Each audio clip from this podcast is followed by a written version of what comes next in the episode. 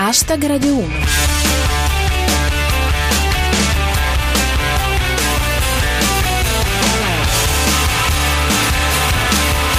Buona serata a tutti e benvenuti a Hashtag Radio 1. Chi vi parla è Giulia Blasi e questa è la vostra rassegna quotidiana del meglio di Twitter. Tra i nostri argomenti di oggi ci sono il blitz antiterrorismo dei Ross, il piano esuberi di Unicredit, il caso De Luca, le grandi idee di Bertolaso. Hashtag Radio 1. All'alba di oggi i carabinieri del Ross hanno condotto una maxi retata che ha portato a ben 17 arresti con l'accusa di associazione con finalità di terrorismo internazionale. E indovinate dove era collocato l'epicentro delle indagini? A Merano. Oltre alle terme, al vino e alle mele, ora il Trentino Alto Adige può fregiarsi anche di essere un centro nevralgico della jihad. Come rebranding è un po' radicale, forse. La notizia del Blitz secondo Pirata 21. Maxi operazione contro il terrore in Italia. Hanno staccato la DSL a Salvini. Le prime mosse delle autorità secondo Maurizio Neri. In fase di studio l'accordo per l'estradizione in Italia del mullah Krekar. È la pena massima nell'ordinamento norvegese. Infine, l'immancabile reazione del nostro ministro dell'interno secondo Pirata 21. Secondo Alfano, oggi è una bellissima giornata. È diventato espertissimo di meteo. Hashtag Radio 1.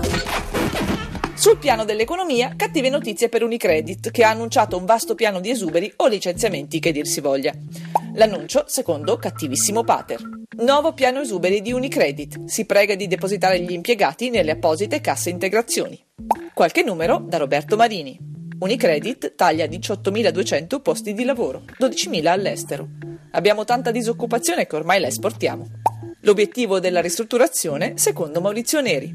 Il forte focus sull'evoluzione digitale di Unicredit permetterà di chiudere numerosi sportelli, con le dita dentro. Le cause della crisi, secondo Enrico Cameriere. Chiudono diverse filiali di Unicredit. Avevano la fissa che poi i soldi li rivolevano indietro. Primi contraccolpi per i clienti, secondo Starry Night. Stamani sono andato al bancomat di Unicredit, digito il codice, mi dà il benvenuto e appare la scritta. Fai un versamento, ti prego. Yoshime. She's a black belt in karate. Working for the city. She has to discipline her body. Cause she knows that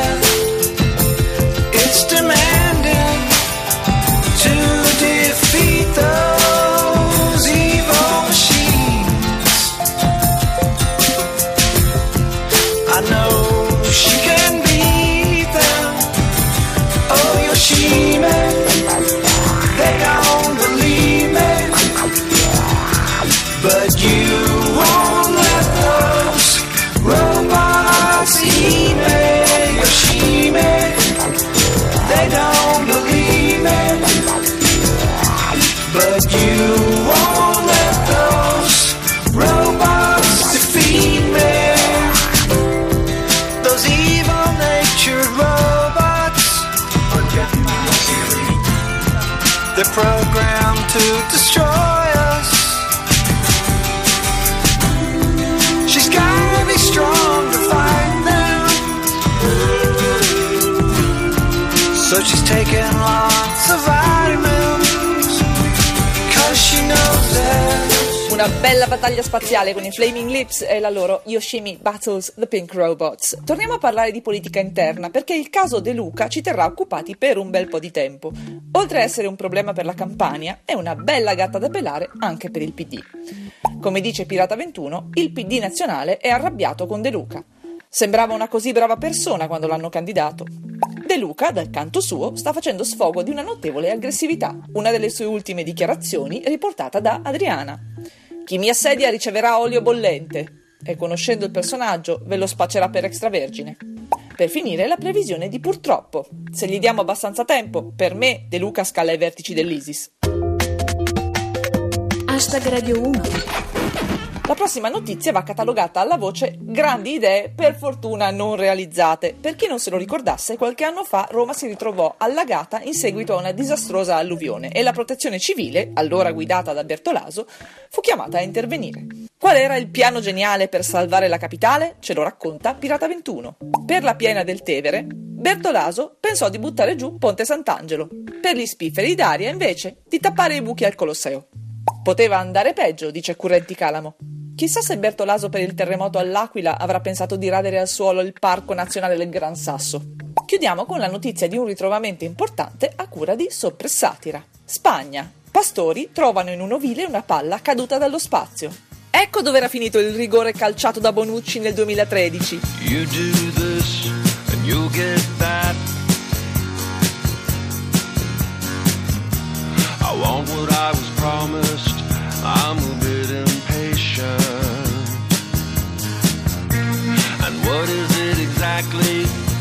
that you think that you deserve?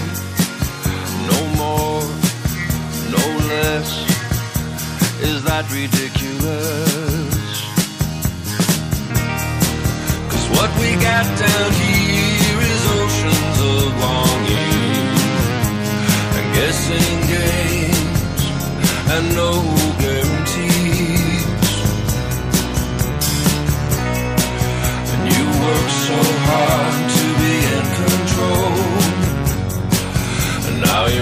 laughing at yourself cause you can't let go.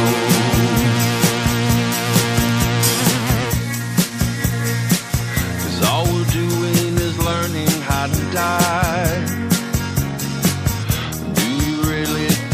E questo era John Grant con Down Here. Hashtag Radio 1 finisce qui. Domani non ci siamo, ci risentiamo lunedì alle 19.25 dopo il GR Sport. Da Giulia Blasi è tutto. Adios. Yeah.